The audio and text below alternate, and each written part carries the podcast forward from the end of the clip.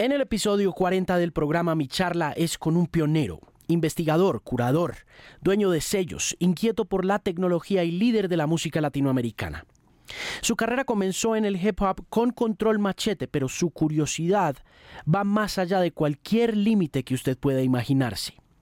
Hijo de Colombia, pero regiomontano de nacimiento, Toy se sienta a conversar conmigo de 20 años de carrera, de la muerte de Celso Piña, de su trabajo junto a Gustavo Cerati, del impacto de la MPC 60 como la máquina que revolucionó la música en el siglo XXI, de J Balvin, de Octavio Mesa, de Juanes y de mucho más. Es un hombre de música excepcional. Se llama Toy Selecta y es mi invitado muy especial al episodio número 40 de El Podcast por Canal 13. Cuando uno mira para atrás, ¿qué tanto tiempo son 20 años en realidad? wow, ¿qué ha pasado en 20 años? Estamos en el año 2009 de cara a la ¿qué? tercera década de este, de este siglo XXI, ¿no? de este milenio. Sí. Eh, wow, eh, han pasado muchas cosas desde hace 20 años. Usted me estaba diciendo a mí una cosa ahorita en el almuerzo. Sí, señor. Que me gustaría que retomáramos, porque nos, porque nos ponemos a hablar de mil cosas. Claro, claro, claro, claro. Por eso le decía del mapa, ¿no? Hace rato, que usted, estaba leyendo que se cumplían no solamente años, porque estábamos como diciendo, se acaba la, se acaba la década, se acaba... Eh, arrancamos la tercera. Bueno, pasan un montón de cosas. Y hablábamos del número 9, de 1999, de 2019. Y usted me estaba diciendo algo sobre Moctezuma. Sí, que el día de hoy se cumplen 500 años de que, de que el emperador Moctezuma II y Hernán Cortés hayan como ahora sí que seteado el mestizaje. Organizaron esa vuelta. Organizaron esa vuelta hoy hace 500 años. Eso es increíble. Sí, imagínense, somos hijos de ese mestizaje, ¿no? Somos hijos de ese día, en todo caso. Sí. Esta sociedad que, que tal vez, eh, eh, pensando en Mesoamérica extendida, ¿no? Hacia, hacia acá, que estamos en la Bella Colombia, pero en México, bueno, pues eso marcó, pues, el México moderno, ¿no? En todo caso, o el, o el, o el pues, estos, pues, wow, imagínense, 500 años hacia atrás, hace hoy. Y parecería nuevamente que no pasa el tiempo, porque cuando uno visita México o está en Colombia y echa para atrás y mira eh, el proceso de Hispanoamérica, ¿no? el proceso hispánico en Colombia, uno va al Zócalo, visita los museos y todo. igual. ¿Cierto? Cierto. A lo mejor pues hay un istmo, ¿no? Entre nosotros, ¿no? Entre, como que también... Eh, eh, ¿cómo sería? Como biológicamente, pues nos pusieron, no nos pusieron islas, nos pusieron unos sismos, que es Centroamérica, pero pues en realidad somos los mismos pueblos, ¿no? Eh, una y otra vez, a, través de todos estos eh, eh, más de 20 años de, estar viniendo, pues yo cada vez encuentro que, que pues, o, pareciera que soy colombiano, o pareciera que todos ustedes también son mexicanos, ¿no? Sí, da mucho la impresión, da mucho la impresión que hay algo ahí pasando. Mire, y en esos 20 años como músico y como artista, ¿Cómo ha visto las cosas? ¿Qué ha visto que ha cambiado? ¿Qué, ha mejorado? ¿Qué ha empeorado? ¿Qué? Wow, fíjese que como, como músico como artista, pues dinámica, ¿no? Me, me, gustaría como en todo caso también marcar ese análisis como, como ser humano, en todo caso, ¿no? Como, como ser humano, porque pues en estos, en estos 20 años son los que me hice, por ejemplo, padre. Eh, eh, eh, mis hijas tienen 16 y 17. Entonces está muy ligado como a este proceso de, de 20 años. Yo vengo a Colombia desde hace 22 años. 1997 fue la primera vez que... que ¿Usted vino la primera vez con control? Sí, la primera vez que vine fue con control machete en un que, que, me podría recordar yo que haya sido un mes de junio, principios de junio de 1997, y que en todo caso haya vuelto, yo haya venido a, como a una vuelta de esa de, de joda de promoción intensa y luego que serían dos semanas después regresamos a ese mítico Rock al Parque, ¿no? Y, ese concierto también, que, que, antes no había Rock al Parque, pero era como esta media torta donde se hacía como, como estos shows de hip hop. Es que, usted, es que usted hace parte de ese linaje también y de ese momento dinástico de la música latinoamericana, donde, como dice usted, ese famoso rap, eh, eh, Rock al Parque de 1997, ahí está, ahí había una cosa pasando, ahí estaban los tetas, ahí estaba Ahí estaba Ilia Curiaque de Valderrama. Sí, señor. Yo creo que estaba también Fidel con todos tus muertos y la memela no me. El, el, el hámster del cerebro no me falla. O sea, sí, definitivamente una como una alternativa ahí musical que, que, que conjugaba una serie de, de, cosas que estaban sucediendo a lo largo y ancho de, Latinoamérica, ¿no? incluso también, pues, España un poco, ¿no? Y una explosión maravillosa de música. Una explosión maravillosa de música también, en todo caso, detonada por una dinámica de medios de comunicación que existía particularmente en ese momento, ¿no? MTV. por ejemplo, claramente, ¿no? Lo dice usted. Eh, eh, en esa época pues, pues MTV fue nuestra red social, ¿no? O sea, el YouTube de nosotros pues es la MTV Latinoamérica, ¿no? Como un, con, un con un personaje maravilloso eh, eh, eh, como usted, ¿no? Como un periodista, como Lynn Feinstein, que, que, pues hoy por hoy es la, la supervisora musical más importante de, de la cinematografía latinoamericana, ¿no? ¿Se siente pionero? hoy en día de todas las cosas que pasaron en el, en el urban en América Latina? Pues es que es como ambicioso eso, ¿no? A mí me gusta, de entrada me gusta el, el, low key sí. y el low profile. Eh, me siento parte, a lo mejor, testigo, más que pionero, ¿no? Testigo, definitivamente. Una y otra vez de muchas cosas me, me emociona mucho. Eh, eh, como, como darme cuenta y ver cómo sí me ha tocado ser testigo de, de, de un sinnúmero de cosas a lo largo y ancho de, de, este mundo musical hisparoparlante con respecto a, a, como esto de la música urbana, ¿no? Eso sí me, me, sí me siento parte y me siento testigo, sí. Porque es que la mayoría de la gente con la que uno habla que pertenece a esos procesos de construcción de conciencia cultural a través del urbano, del hip hop, del rap, y que, que tuvo que guerrearla tanto porque de todas maneras idiosincráticamente nos costó, o sea, le costó, le costó, sí, sí, sí. Es una pelea, ¿no?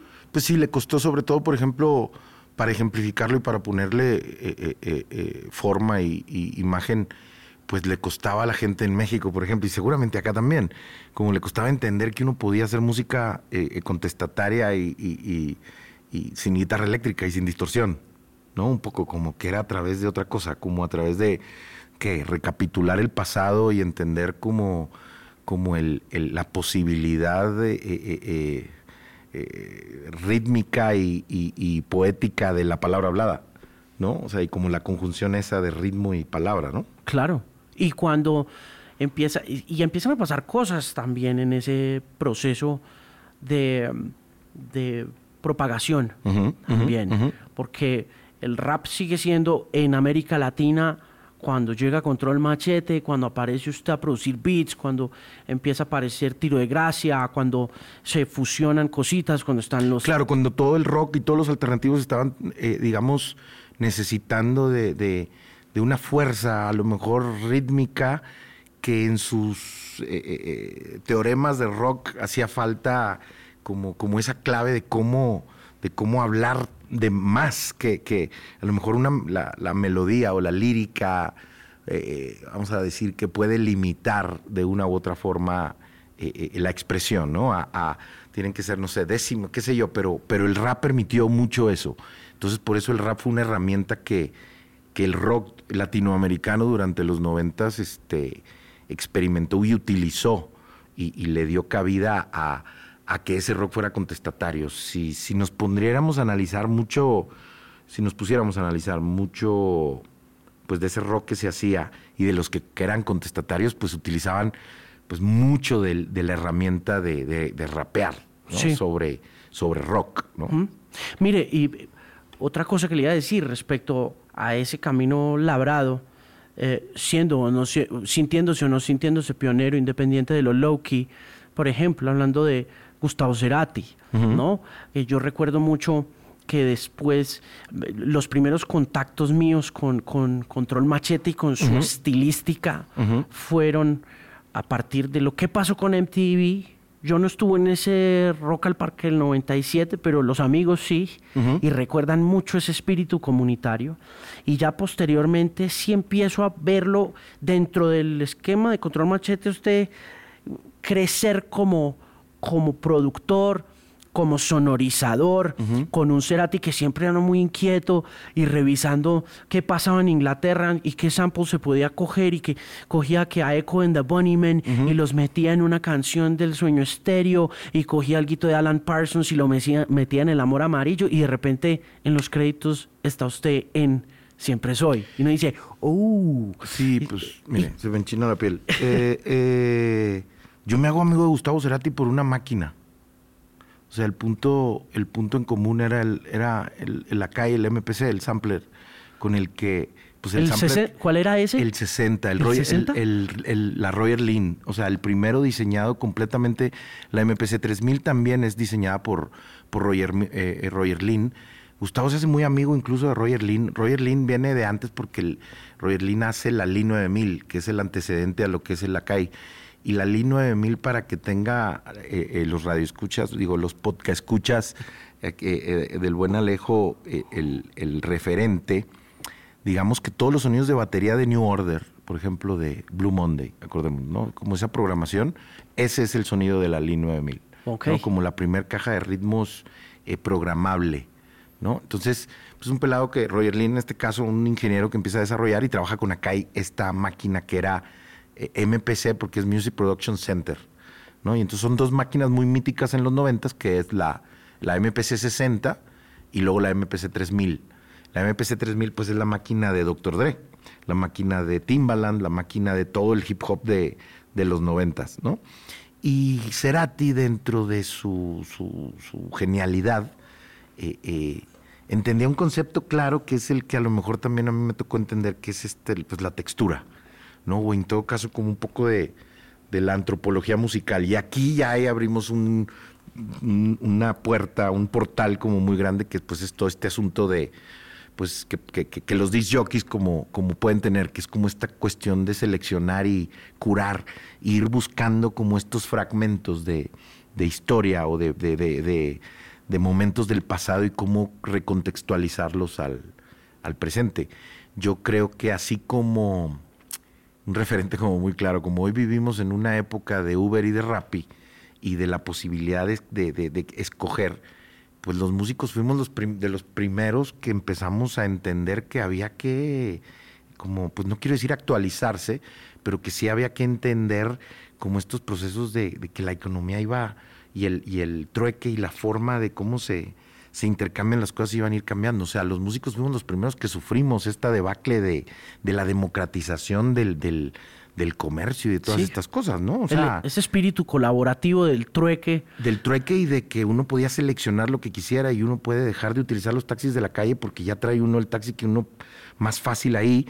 Pero pues nosotros fuimos los primeros que sufrimos de que, o sea, los, y no nos salimos a la calle a manifestar, ¿eh? En contra de, de los MP3, ¿no? O en contra de LimeWire, ¿no? En todo caso.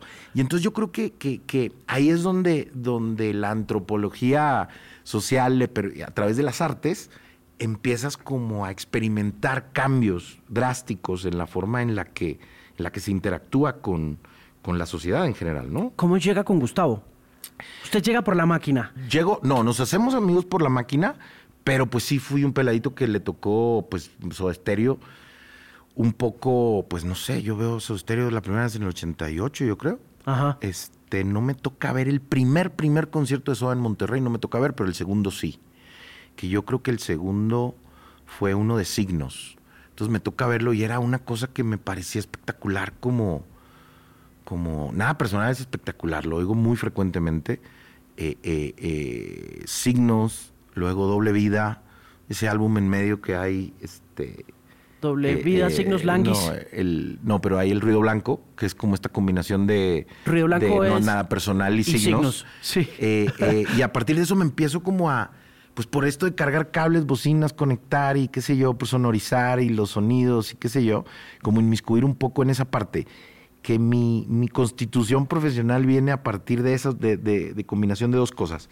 Eh, tienda de discos, disc jockey, y sonorizar, cargar bocinas, mezcladora, este, ingeniero de audio. O sea, integral. Integral. Sí, así se, así se, así se crea todo. Y entonces entender esas dos cosas me empieza, pues te empiezas a relacionar como en el, como en el ecosistema de esas cosas. Entonces, fue ser fanático, pero pues ya como que entre pegársele ahí a los que sonorizaban, eh, eh, eh, entender la la, la figura de, de, Adrián Taberna desde muy temprano de decir, wow, ¿quién es este pinche rockstar de pelo largo, enorme, que es probablemente más rockstar que, el, que los estéreo que está detrás de la consola haciendo que esto suene de puta madre? ¿no? Porque en aquellas épocas, pues, se, sí podemos decir... Claro, Sí, Estamos en un podcast, ¿no? Sí. Este, eh, eh, que sonaba súper bien una plaza de toros con, con su estéreo.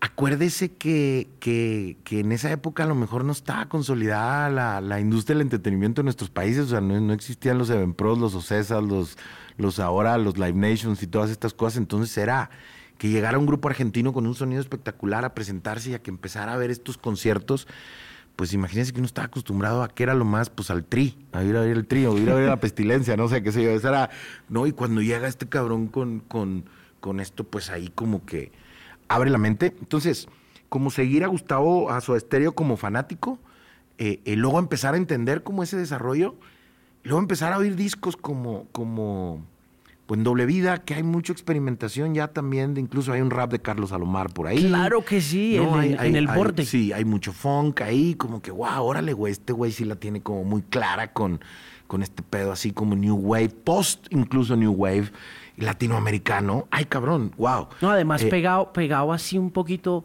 de la inspiración de, de, de Bowie, porque pues a lo mar. Alomar, totalmente. Pero y luego entender cómo empieza a, a mapear cosas de que, ok, ¿quién es Carlos Alomar? Ay, güey, el, guitarrista de Bowie, pero es boricua, pero entonces, ah, ok, entonces con razón. Entonces sí, sí tenemos como que una identidad cultural. O sea, el grupo más cabrón de Latinoamérica sí busca un productor en el primer mundo, pero que es latino. Entonces ahí hay una... Hay un insight ahí que hay que seguir y que hay que perseguir durante los próximos 10 años, ¿no? ¿Qué, qué vendría después? No sé, canción animal, Sí. como estas cosas. Sueño y luego, sí, Dínamo, muy importante, porque ahí es donde empieza como este rollo de, ¿qué hay aquí, güey? ¿Qué hay loops aquí? ¿Por qué hay esta textura? Me voy a brincar al presente y eh, hoy es muy importante el diseño de sonido, digamos, en, en todo.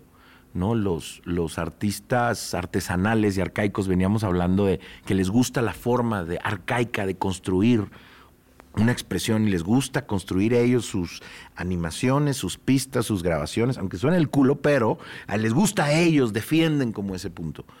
Hoy por hoy, yo creo que los chicos, o sea, los, los muy jóvenes, en el caso de mi, ahora sí que continua eh, eh, eh, análisis musical que tengo con mis hijas de lo que oyen y lo que, lo que, cómo van descubriendo, aparte que hayan mamado pues 20 años, estos mismos 20 años de oír cosas espectaculares, tienen muy bien claro lo que, lo que escuchan y lo que seleccionan. Lo que yo le puedo decir hoy que es que el análisis de lo que entiendo que les gusta entra por el diseño de la presentación del sonido que está proponiendo determinado artista o determinada canción o agrupación. En ese sentido, creo que Gustavo Cerati fue un visionario que entendió la importancia del diseño del sonido en el rock, digamos, eh, eh, el latinoamericano o eh, en, en lo que él estaba proponiendo como rock eh, contemporáneo en castellano. Porque ya ese siempre soy en el que está usted metido. Eso tiene un... Ojo, no es mi disco favorito de Gustavo, porque yo llego a Siempre Soy y vaya que le digo que sí a Gustavo le voy a ayudar, pues porque había hecho Bocanada, ¿no? Y yo creía que el güey iba a repetir un Bocanada y yo, wow, espectacular, güey, es el disco favorito. Porque, vamos a hablar de eso, porque Bocanada, pues es como un, ¿qué le, qué le voy a decir? Un, este, un, no- un protection en De ma- español. sí, uy, de, sí. de Massive Attack. O sea, si lo vemos así, está mezclado por los manes, por el ingeniero de Massive Attack, está, está grabado, ya había pasado Sueño Estéreo, ya había. Gustavo estaba como con esa, como soltarse ahora sí, ya no tenía la necesidad de cumplirle a ni a Z ni a, ni a, Ni a Charlie. Charlie. Y estaba, pues, güey, no, no es que lo balconemos aquí hacia, hacia la, el- la eternidad, pero pues todas las canciones están basadas en samples en pedacitos de otras canciones. Gustavo entendió que, que la, la recontextualización de momentos brillantes artísticos podían fragmentarse y podían repetirse. Es una cosa cognitiva muy extraña, güey, el proceso este de lupear. Porque yo lo entiendo como que es mántrico. O sea, es tan elemental como el OM.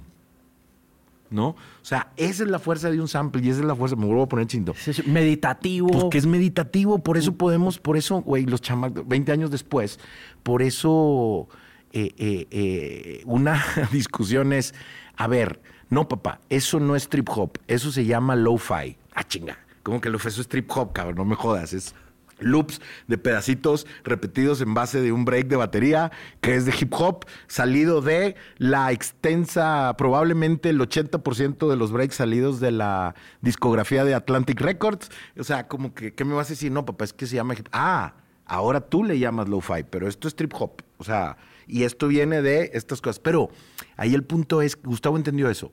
A través de esa máquina, Gustavo entendió que, que podía experimentar con con ciclos meditativos eh, eh, eh, de diseño sonoro para crear canciones.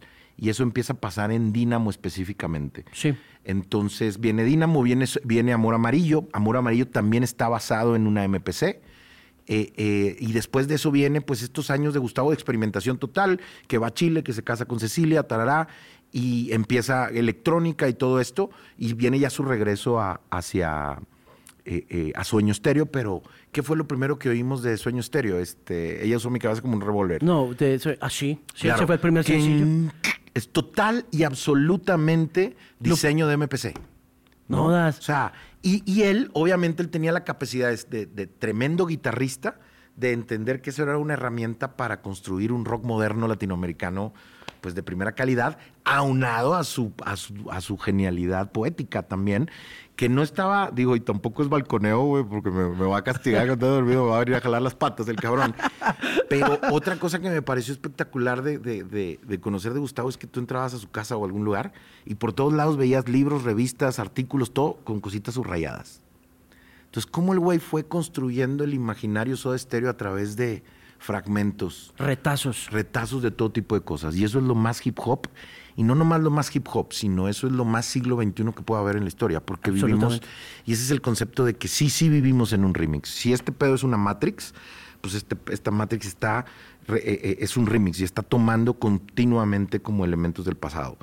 Todo, la dinámica social, la política, la, todo es remix. Sí. ¿Existe la posibilidad de que haya algo nuevo? Sí, siempre. Yo creo que eso es una, naturaleza humana. O sea, el humano tiene la capacidad de, construir y de construir. Y, es muy importante entender que no solo es la construcción de las cosas, yo creo que es la deconstrucción de las cosas, porque lo que percibimos, lo que, lo que consumimos, lo podemos deconstruir. Los pensamientos, las teorías, las hipótesis, las, las novelas, las películas, las canciones, los pedacitos, pues es deconstrucción. Entonces, así como como de construir para reconstruir, ¿no? Claro. Y entonces yo creo que en ese sentido siempre puede haber algo nuevo. Ahora que está tan homogéneo todo. Sí, señor. ¿No siente que está muy homogéneo todo? Primero. Eh, sí, porque fue una aseveración bastante fuerte de su parte. No, no, yo no siento que esté tan homogéneo todo. ¿No? No. Yo siento la cultura popular andando siempre por el mismo camino y sobre todo ahora que eh, ahondamos en el tema del urban. No, yo creo que el status quo es el que define que la homogeneidad de las cosas y el trabajo que tenemos gente como usted y como yo es continuamente estar como retando el status quo. Mm. Y el que logra retar el status quo y el que logra como, como traspasarlo es ahí es que se, se desgaja, mm. ¿no? Como que empieza a emanciparse como una cuestión le voy a contar, eso digo, y, lo, tengo muy presente porque hace un par de semanas pongo un tuit que, que, donde, donde me refiero. Tiene que venir una figura dominante en el status quo para proponer y para mostrar la importancia de lo que puede ser la nueva música regional mexicana. O sea, tiene que venir Bad Bunny a montarse en un corrido. Sí, en el diablo. Sí, para que la industria entera diga, verga, los corridos, ahora sí ya valió verga. ¿No? Cuando ese movimiento tiene pasando, o esa nueva forma de hacer música mexicana actual, juvenil, completamente, diría yo que hasta centennial, pues viene ocurriendo y vengo yo hablando de ella hace un par de años. un rato largo lleva usted hablando de eso, y no solo de eso, sino también ahora que lo toca, eh, le quería preguntar por Celso Piña. Sí, señor. Porque mm, cuando, cuando murió Celso, lo pensé mucho. Sí. En una pensé en usted dije, hombre, ¿Cómo estará Toy? Triste. Estuve, sí. Sigo, es el primer día de muertos, ¿no? Que pasamos ahora eh, eh, sin Celso. Hmm. Figura emblemática, maestro, juglar, todo. Nuestro, pues para mí, como un Gabriel García Márquez, digamos, en mi, en mi pequeño mundo, en mi pequeño como Monterrey, como, como un desafiador del status quo. total, de música popular. Eh, eh, rebelde punco. En Monterrey no tuvimos a Bob Marley, en Monterrey tuvimos a Celso Piña. Sí. ¿no? En, todo sentido. ¿no? En un sentido de, de cómo el güey en el, en el interludio que hay previo a Cumbia sobre el río, él lo está diciendo claramente. me gusta este sonido, lo voy a replicar otra vez, de construir, reconstruir, y lo voy a hacer mío y, lo, y se lo voy a mostrar a una ciudad que no tiene ni idea de que esto, o sea, y pareciera que lo inventó él y no lo inventó él, es de aquí, ¿no? Y ¿Por qué? Yo creo que es como una cosa de diseño, una cosa de una textura, una cosa de una fuerza, una cosa de una energía particular de, de, de cómo tocaban el acordeón ahí en San Jacinto. Sí sabe que, que, en algún momento, a lo mejor por el, la vareta que estaba fumando Celso en ese momento, dijo, verga, esto es tan poderoso como el reggae de, ¿sabe? O sea, lo digo yo que no que Celso supiera del reggae en ese momento, sino que, que volvemos a, a, a, entender como cómo todo puede ir cambiando y cómo todo puede ir avanzando también en base a, a la dinámica. Y ahora vamos a hablar de sonido.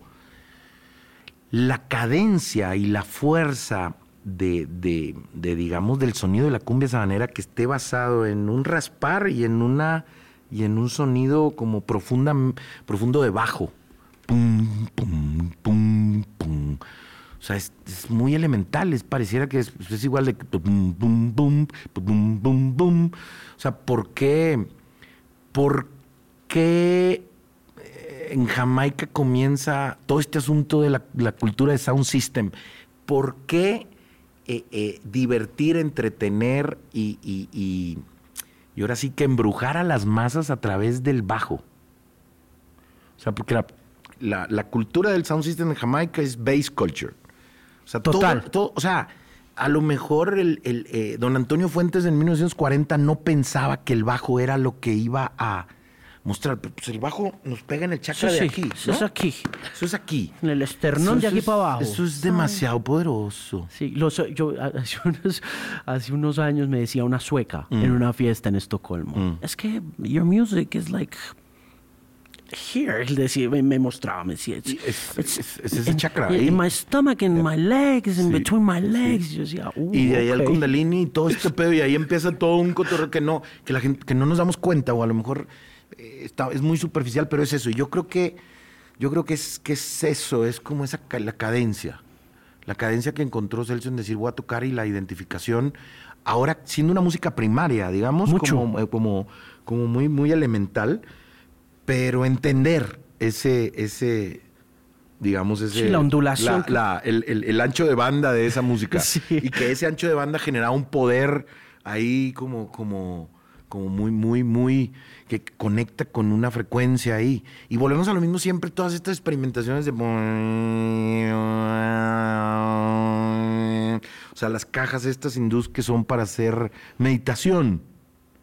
Sí, sí. Qué cagado encontrar este asunto de meditar, el bajo, bailar, los loops, bailar, sanar, eh, conexión cósmica. Sí, Yo creo que eso es, eso es, el, eso es, eso es todo. Celso, cuando hicieron Cumbia sobre el río, ¿cuánto les tomó? ¿Cómo fue?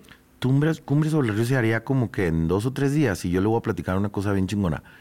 Em, cuando llega Celso al estudio, Celso era un, tipo muy gente. A ver, mi Tony, ¿qué onda? ¿Qué vamos a hacer? ¿Qué hay que hacer?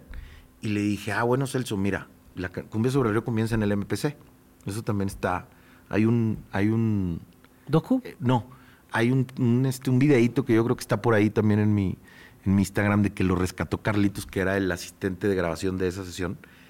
Está muy claramente la base de cómo es empezando en el MPC y ya le están poniendo la conga, ¿no? El llamador. Em, le digo a Celso, Celso, nos vamos a insertar lo que también le comentaba, que cuando llega uno a trabajar, pues a un artista le tiene que decir, güey, bueno, si me llamaste a mí, me estás dando la oportunidad de más o menos acomodarte pues habría que marcarlos, vamos a estar entre esto y esto. Y yo le mostré dos cosas. Le mostré el disco de Toto y la Momposina de Real World y le mostré, eh, escuchamos el clandestino de Manu Chao. Le dije, Celso, nos vamos a situar aquí en medio, entre Toto y la Momposina y Manu Chao. Y vamos a hacer cumbia sobre el río. ¿Y qué le dijo el hombre? Hágale Toy, hágale Tony. Y ahí es donde dice, hey, Tony, no me oigo. Eh, ah, ya me oigo. O sea, el, el, el- esa respuesta que dice él, eh, ah, es que ya, es que, es que, ah, ok, ya me oigo. ¿No? Em, mágico ese día. Eh, eh, esa canción, mire, mire, otra historia también como jodida de todo esto es que no le pedimos permiso a Gildardo Moya, que es el autor de la pieza instrumental que se llama Cumbia sobre el río, porque antes de que existiera la cumbia sobre el río de Celso Piña, la cumbia sobre el río existe instrumental, ¿no? Y entonces, eh, ese autor colombiano se muere en el año del 2002, un año después o dos años después. Y su descendencia, nos, oiga, pero nosotros le pusimos letra. Ah, no. Entonces nunca pudimos nosotros, Pato toda la vida me ha odiado por eso, porque él siempre quiso registrar su poesía. Suena, suena y emociona. Nuestra, nuestra acordeona. Y nunca se pudo registrar porque la descendencia del autor, pues dijo, no, no, no, es que esa canción ya estaba así.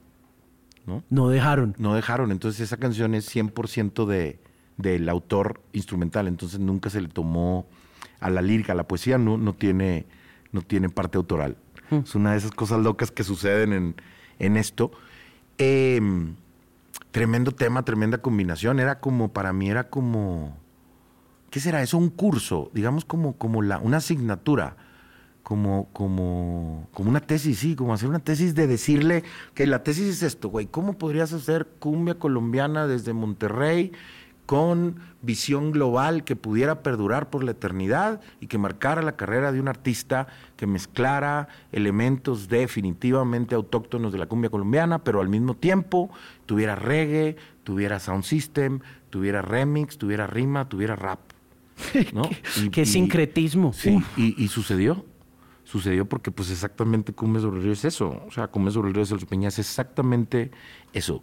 Y si usted la escucha hoy, pareciera que la hicimos ayer. Sí, sigue siendo una cosa muy ¿no? vigente. sí. Pero, pero... Impresionante. Impresionante. Sí. Usted cuando, cuando hace textura de sonido, cuando, cuando usted continúa ese camino que lo, lo, lo une a Cerati un poco en ese tema de textura, de máquinas. Y a Celso y a todo. Y Y, a final de cuentas, sí, sí, sí. Eh, ¿Usted siempre tiene una idea previa? Sí, usted siempre dice, quiero, por ejemplo, en este caso de Cumbia sobre el Río, son tantas cosas. es un montón, es un legado universal, que creo que también ahí radica un poco el éxito de todo lo que ha hecho, ¿no? En el sentido de que entiende. Es difícil como artista eh, sentir una cosa y como productor y como. Es que yo me bajo de ese escalón de artista y prefiero ser testigo y prefiero ser como antropólogo y entender que, que eso pudiera suceder si uno reúne los elementos y los conocimientos y la y tiene pues el punto de vista tanto histórico como, como creativo de decir, bueno, viene de esto y voy a esto y paso por esto y puedo añadir esto. ¿No? Un poco como últimamente como me llama mucho la atención y recurro mucho al, al, al concepto del alquimista, ¿no? O sea, de construir, o sea, de la nada hacer oro, ¿no? Como un poco de... Yo creo que eso es producir. Producir no es pegar, o sea, producir no es sentarse en el Fruity Loops. O sea, o, hoy por hoy, ¿no? O sea, o ser bueno en, una herramienta. Yo creo que producir es conjugar. Es igual que un productor de radio o un productor de televisión o un productor de cine. No, o sea, ¿cómo conjugas a que ocurra un sistema, que, a que funcione, digamos, un sistema que parte de algo y tiene un objetivo como claro? Por eso, no me da miedo decirle que, que hoy por hoy, pues prefiero tener tres chicos detrás de mí que, que tienen mucho más claro el asunto del diseño del sonido que tuviera que tener determinado ritmo o determinado género. O sea, y no, no, me, no me da miedo decirle, güey, acompáñame o sé parte de mi equipo porque tú me das, o sea, es más, tú me vas a ayudar particularmente a cuidar a que este, este proyecto tenga el diseño de sonido que necesita tener para que compita en tal o cual sistema.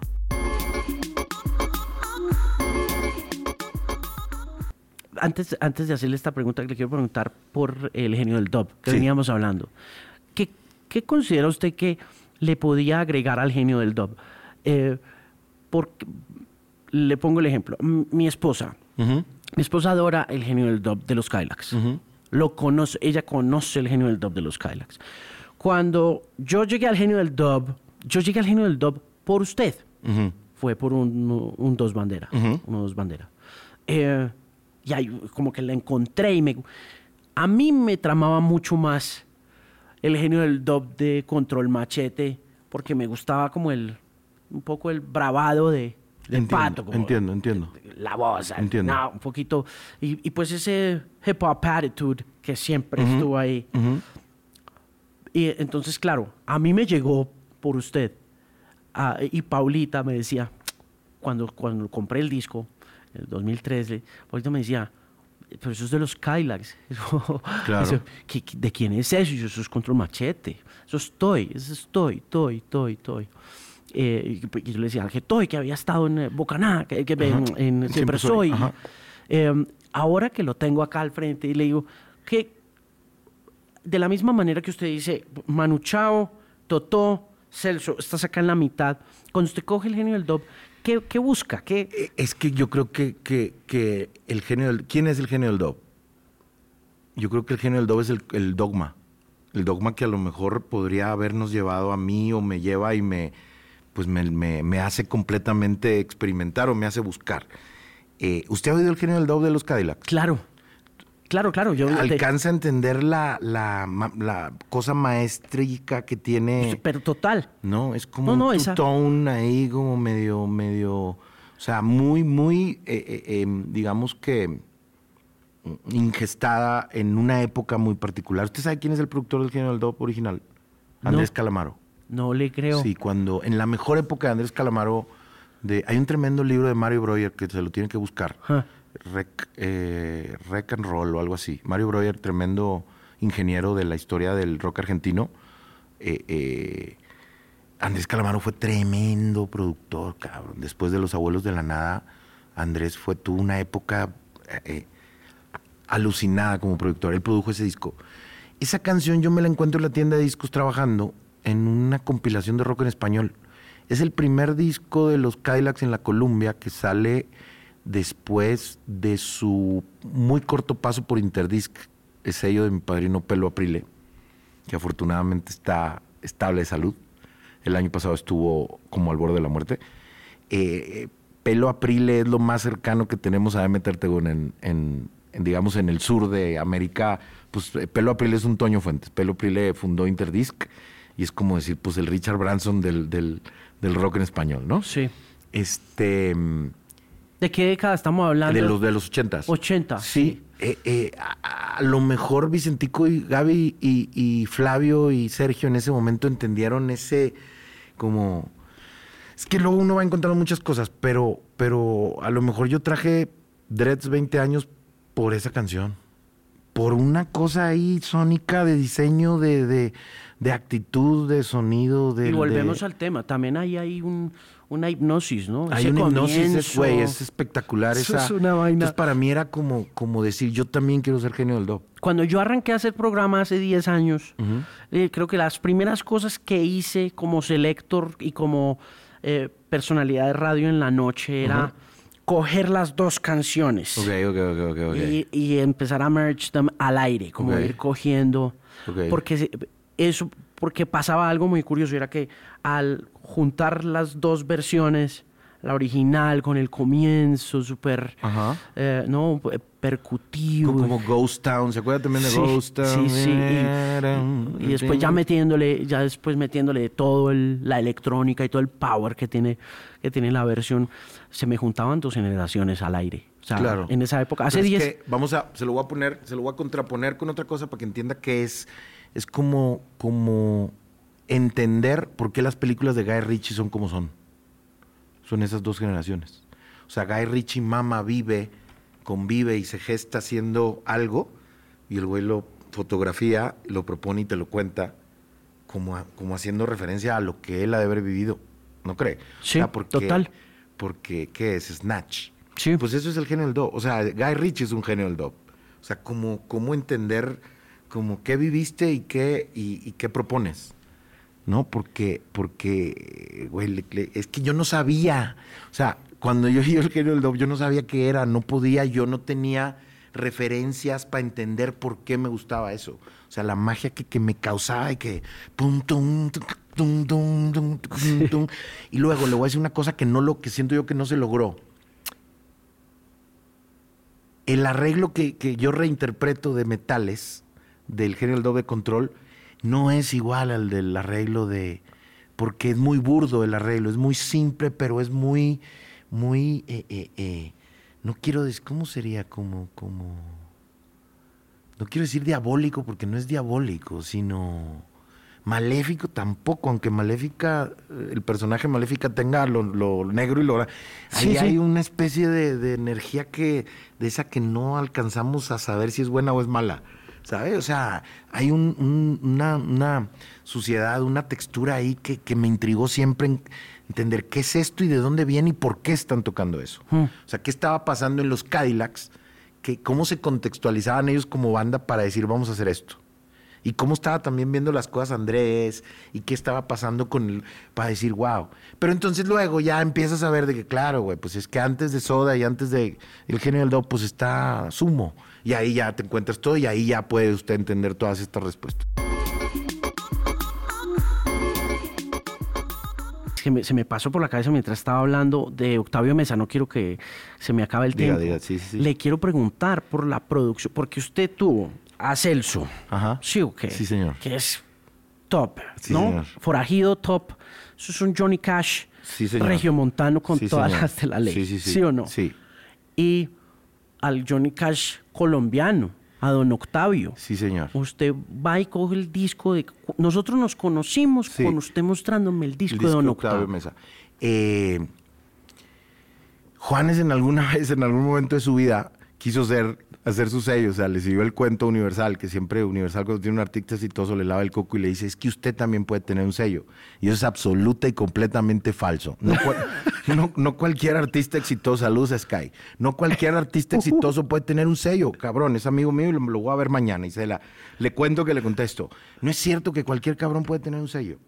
¿Sabe? Yo, yo vivo con esa lucha. Esa es una bandera ahorita que, si me hago una camiseta hoy, güey, no se hagan la paja, güey. No cualquier cabrón puede tener un sello. No, no cualquier productor puede tener un sello. No cualquier artista puede tener un sello. Es mentira. ¿Sabe? Entonces, Juanes se fue en la paja de que podía tener un sello y de repente, pues firmó, pero pues se nos murió el señor. Ah, Terminamos el disco, No, se no. nos murió el señor y ya de cuenta que la universidad dijo, no, bueno, olvídate, Juanes, no. Fernando, no, no, no, ya olvídate esa idea, bye, bye, bye, adiós, concéntrate en tu carrera, pa. ¿No? Entonces, qué bonita experimentación. Fíjese lo que, lo que pasa en esa canción. Está el Tigre. El Tigre es muy amigo de Pope y muy amigo de Carlos, que lo acabo de conocer, Carlos Herrera, creo que se llama, que es el man que está trabajando con el patrón Fabio, este, en, en- en este, como oficina de management de, de Vibras Vibras. Lab. Sí. Em, como que yo le di esa oportunidad al Tigre, que era como la promesa de Medellín en ese momento. ¿No? Y por eso haga de cuenta como que todos me, todos me respetan porque yo le di esa oportunidad al Tigre en ese disco de Octavio Mesa con Juanes. Y la carrera del Tigre nunca despegó, pero la de José sí. Qué cagado, ¿no? O sea, como, Sí. como qué cagado. A mí me tocó meterme en Medellín como ¿Por qué? ¿Por qué cree usted que despegó Balvin? por teso. Pues sí, por teso, porque por teso. y ¿Por juicioso. tenacidad? Sí, sí, definitivamente. Y porque, porque los paisas tienen esa capacidad de, de ser tesos, cabrones y buena gente. Mm. ¿Usted lo vio venir o no? Yo lo vi venir, claro. Me acuerdo perfectamente los eh, premios Choc del 2011, cuando alguien sale allá por arriba, que no sé qué pedo, sin compromiso y pa. Yo vine con Tribal Monterrey y ahí es que lo conozco, me presento, intercambiamos mensajitos, pap. Le digo, yo me acuerdo de ti porque también ahí en el Instagram hay un videíto del 2006, el primer concierto de Calle 13 en Medellín. Estuvimos ahí. Yo estaba con. más bien fui con los Calle 13, pero estaba como empezando las pláticas para producir a Cru Peligrosos. Y. Este. O estaríamos con Octavio Mesa a lo mejor. No, es que Cru, fueron, Cru, Cru. Es que fueron. Ya, ya, no, ya fue. son 2006. Es 2006. Probablemente era. Octavio. Era Octavio. Sí, porque Y hay un videito ahí que sale José, güey, súper niño ahí, sale calle 13, René también súper huerco. Y salgo yo al final porque el man me estaba entrevistando de que, ¿cómo? Estoy selecta de control machete, ¿qué onda? ¿Qué la chingada? ¿Qué ta, ta, ta? Y, y pues ahí está la historia. Entonces, ¿qué le digo? Que lo veo venir, claro, porque el man seis años después sigue trabajando, o sea, pasa de ser esto y de repente yo estuve como metido con él en las pláticas estas que si firmaba en Capitol, que si en no sé qué, que si Universal, que si Robbie y un tipo que estaba ahí en la Capitol, que fue el que, un brasileño, que es el que el primero que lo termina firmando, y luego pa, pa, pa, y como que yo, Robbie era el regional, Robbie Lear, que nos había firmado con Control Machete, era el regional de la EMI en ese momento. Entonces, yo creo que José primero firma con Capitol antes que con Universal. Total. No, es la primera. Yo lo recuerdo en Las Vegas. Yo recuerdo mucho un momento de, de, Balvin en, en, el casino, en el, en el, en el, en el Bellagio pudo haber sido, o en el MGM Grand. Eh, yo estaba con los Crápula. Estaba como eh, ahí como gravitando alrededor de los Crápula que estaban súper de moda por esa época. Y recuerdo mucho, recién firmado con Capitol, el nombre pudo haber sido 2000. Yo creo que Diana Rodríguez estaba en ese tiempo. Claro, claro. 2011, 2012 y, y, lo recuerdo mucho con un, eh, con un eh, flux, con un traje negro, eh, camisa blanca tipo smoking sin la sin la sin el corbatino, sin la corbata, parchado y lo recuerdo rodeado de 10 personas, pero se lo alcanzaba a ver, lo vi desde el ascensor y lo vi haciendo carrizo, cruzando las piernas con un cigarrillo, o no sé si era un, era un cigarrillo, un cigarrillo. Y, y, cuando le vi la pose ahí dije, uff, este, este va a ser este paisito va a ser enorme, weón. este va a ser grandísimo. Claro, yo me acuerdo incluso un tuitas, podremos hasta ir al Twitter a ver qué pedo, un mensaje directo a María Ángela de que María Ángela, dile a José que me hable porque estoy aquí con estos güeyes y quieren o sea, como que empuja, o sea, como que resuelva qué pedo lo quieren realmente firmar en, en Capitol, qué pedo, porque, porque Robbie me decía, güey, lo conoces, este, yo, güey, eso va a ser enorme, güey. O sea, sí, sí, sí, tiéndanse porque, porque está como fuerte allá. Yo acabo, yo venía mucho en esa época, ¿no? Con, con pues a pinchar cumbias, ya con Red Bull, ya una, estas cosas, este, vine a ser juez de un rap al parque y todo este pedo. O sea, como que era una época en la que venía mucho por acá. Eh, eh, qué, cabrón, imagínense eso. Sí. Qué, interesante. Y pasa eso y empieza a pasar, pasar, pasar, pasar, pasar. Yo tengo en mi SoundCloud una remezcla de Yo te lo dije del, ¿qué será? 2013, yo creo. Hmm. No, ahí que tiene mucha, o sea, como. Y nunca me la, nunca me la. O sea, nunca me la banearon en el SoundCloud y todo. Yo creo que sigue ahí. Sí. Sí, sí, sí. Hay que ir a buscarla. Vea, pero volviendo a Octavio, eh, para cerrar, eh, ¿cómo fue trabajar con ese señor? Porque una cosa es Celso que... Pero, pero, no, pero Don Octavio estaba más viejito, ¿no? O sea, tomó más viejito, tremendo compositor, los hermanos ahí, entendiendo como, como el, el, lo primitivo de la huasca y de la música carrilera, entender un poquito, también escuchar miles de historias de, de Don Octavio. Yo, yo lo que me dediqué esos, esos días de, de grabación a que don Octavio nos, nos me platicara cosas, porque Octavio Mesa fue director artístico de Codiscos y fue, este, estuvo ahí en Fuentes mucho tiempo y como era como aguerrido compositor, es como esta figura de estas personas que hablábamos hace rato, que pues eran las que viajaban y las que traían y las que iban y las que le hacían, digamos, el, el trabajo fuerte y sucio a don Antonio, ¿no? Este, y ese tipo de personas, pues, ¿qué sería? Pues yo me quedé a preguntar muchas cosas, como a preguntar, preguntar, preguntar y, y, don Octavio se soltó. hay un tema con Tego, ¿no? Le pusimos a Tego ahí a un tema. Ese disco era un disco bonito. Es un disco bonito, es un disco bonito. Yo debería, estar, debería estar en el Spotify.